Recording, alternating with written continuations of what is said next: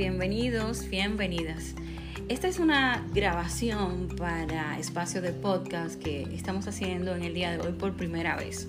Mi nombre es Stephanie Hernández, yo soy madre de un niño de 8 años y esta grabación la estamos haciendo debido a que queremos crear conciencia sobre el uso eh, de videojuegos de manera excesiva. Aquí me acompaña mi hijo, di tu nombre.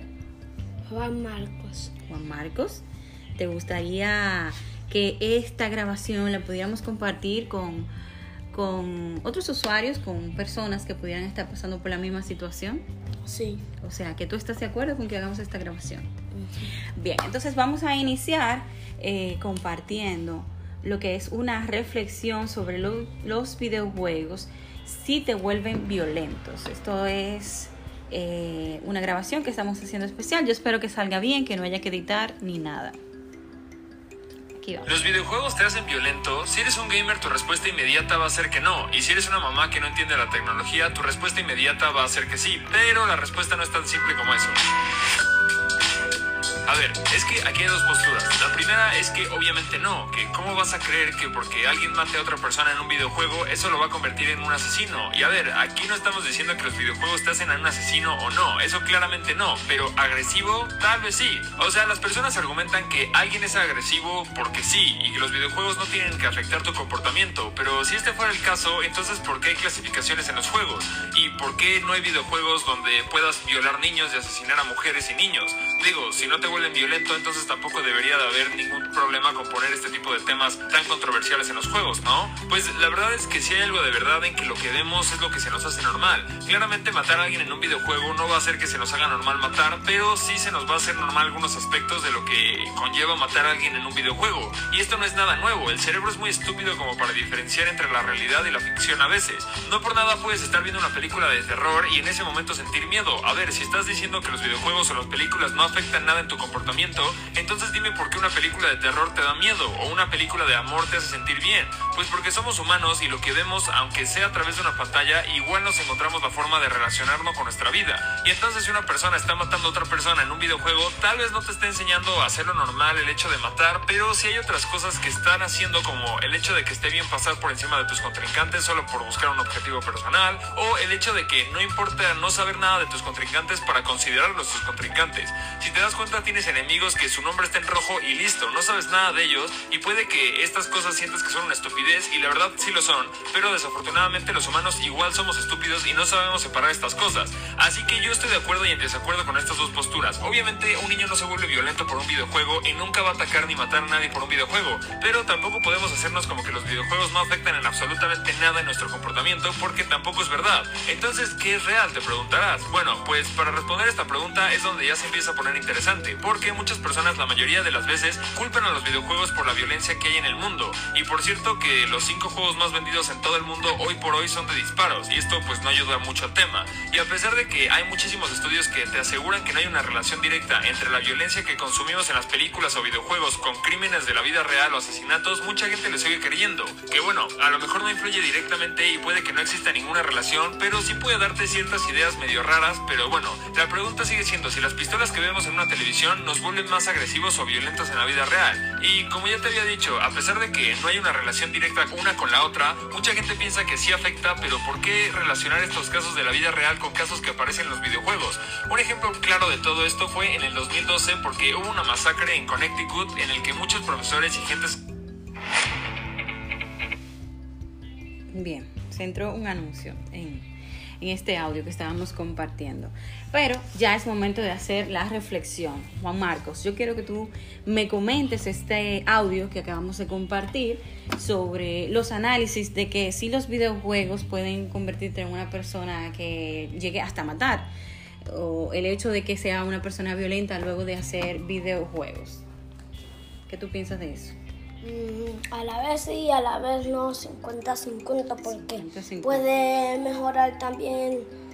O sea, no, no, no, tú me estás hablando de las cosas o los aspectos positivos que, que trae eh, eh, hacer videojuegos, pero yo quiero que tú me hables de la parte primero negativa. ¿Afecta o no en que la persona pueda volverse violenta?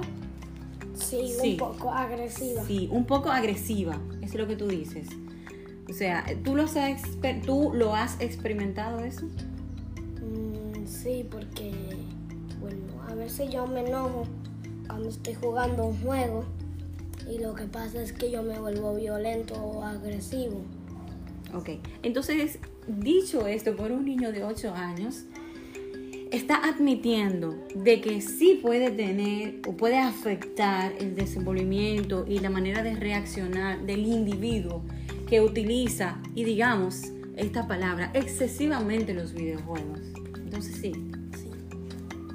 Entonces, ya que tú quieres eh, resaltar la parte positiva de los videojuegos, te voy a permitir que me señales cuatro o cinco puntos positivos de los videojuegos según tu parecer el primer punto positivo. El primer punto positivo que yo encuentro en los videojuegos es uno de los puntos más importantes porque, por ejemplo, si tú ves una película de terror, a los que no juegan videojuegos, por ejemplo, a algunos adolescentes que no les gusta ver videojuegos, es un ejemplo. Eh, ellos tienen miedo, pero por ejemplo, a los adolescentes que les gustan jugar demasiado, no le tienen miedo. ¿Por qué? Porque su manera de reaccionar ha cambiado gracias a los videojuegos. Ok, ok. Tú quieres decir que gracias a los videojuegos esa persona no tiene miedo a ver una película de terror porque sabe que eso está en la pantalla.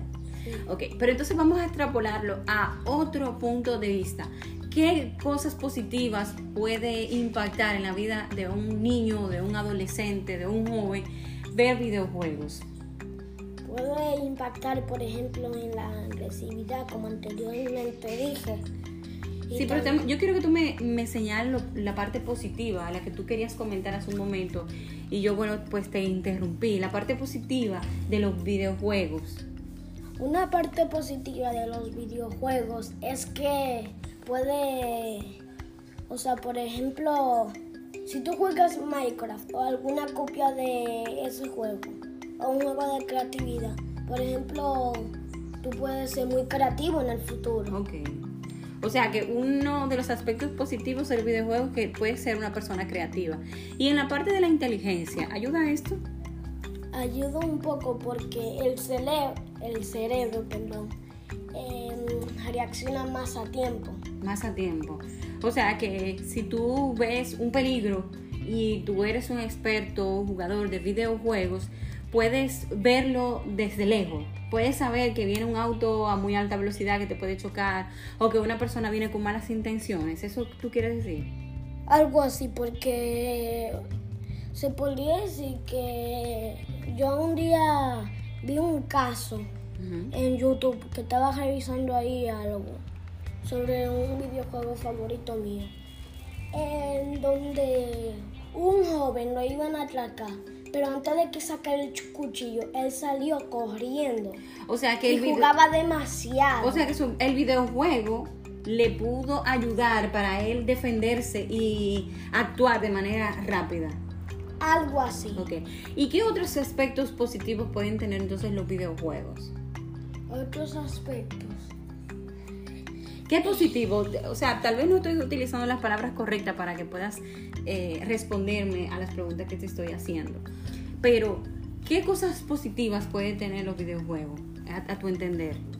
A mi entender, las cosas positivas, bueno, eh, no se me vienen algunas cosas a la cabeza a veces, porque es mi primera vez haciendo un podcast. Un podcast. Pero es una conversación, o sea, no, tiene nada de complicado. Tú siempre me señalas, por ejemplo, que puede ser un individuo que se desarrolle en las matemáticas, como dijiste ya, en la creatividad, que puede reaccionar rápido a cualquier situación en la que esté viviendo. ¿Qué otra Porque, por ejemplo, si tú ves a un ladrón de Navidad real, ¿verdad? Es un ladrón de Navidad real.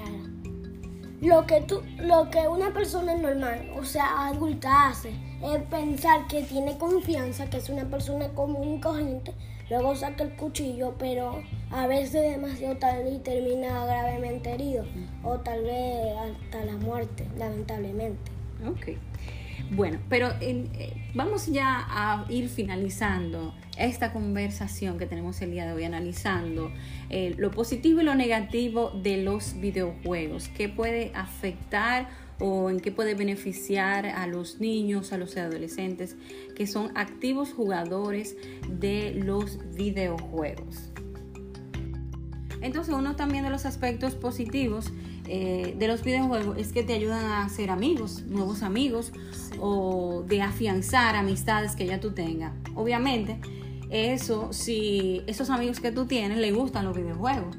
Porque si no le gustan los videojuegos, va a causar lo contrario, vas a perder los amigos. ¿Es así, Juan Marcos? Sí. Ok. Entonces ya para culminar esta grabación de podcast, nuestro primer podcast de Stephanie y Juan Marcos hablando sobre los videojuegos, queremos concluir de que pueden jugar, pero deben hacerlo con disciplina. Eh, hacer sus tareas, asistir al colegio, ya sea presencial o virtual, eh, realizar algún deporte, alguna actividad física, obedecer a sus padres, eh, alimentarse bien, en fin.